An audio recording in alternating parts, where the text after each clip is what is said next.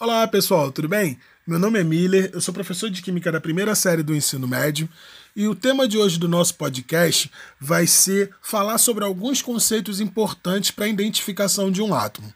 O primeiro conceito importante que nós vamos falar é sobre o número atômico.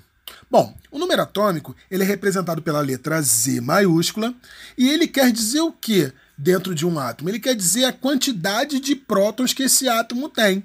Ou seja, o número atômico é a mesma coisa que o número de prótons que esse átomo tem. A gente já viu no outro podcast que os átomos eles ficam localizados no núcleo, na parte central do átomo. Então, dentro daquele núcleo ali, eu tenho a quantidade de prótons. Essa quantidade de prótons é que vai caracterizar que elemento químico é aquele átomo. Ou seja, cada elemento químico tem uma quantidade de prótons. Então, cada elemento químico vai ter um nome mediante ao seu número de prótons. E esse número de prótons também pode ser representado ou pode também ser chamado por número atômico. Então, quando a gente olha na tabela periódica, vê lá escrito número atômico, significa que é o número de prótons que aquele átomo tem. Beleza? Outro conceito importante é o número de massa, ou seja, é, a, é o número referente ao peso daquele átomo, tá? Ele refere-se à soma do número de prótons mais o número de nêutrons que tem no núcleo de um átomo.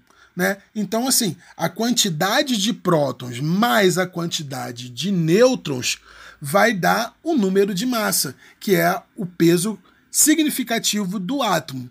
Beleza? Onde estão as partículas que são realmente relativa e considerável dentro de um átomo.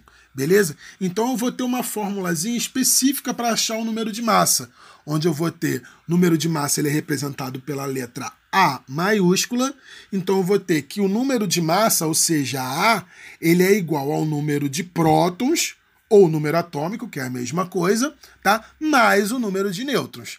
Beleza? Então eu vou ter que A é igual a P mais N, ou A é igual a Z mais N.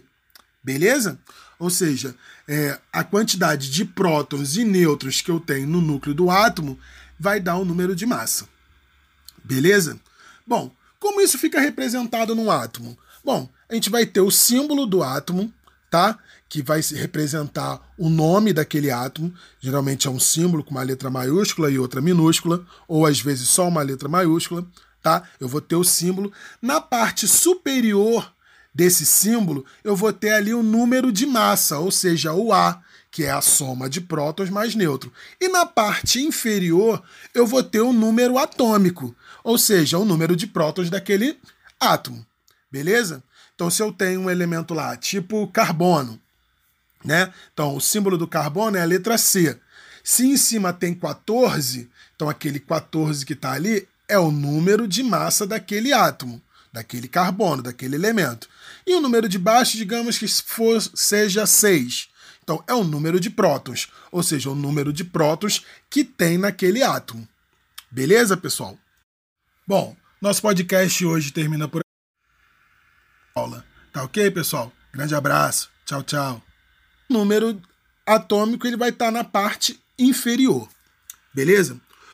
Então, pessoal, nossa aula de hoje termina por aqui e até a próxima aula. Tá ok? Grande abraço. Tchau, tchau.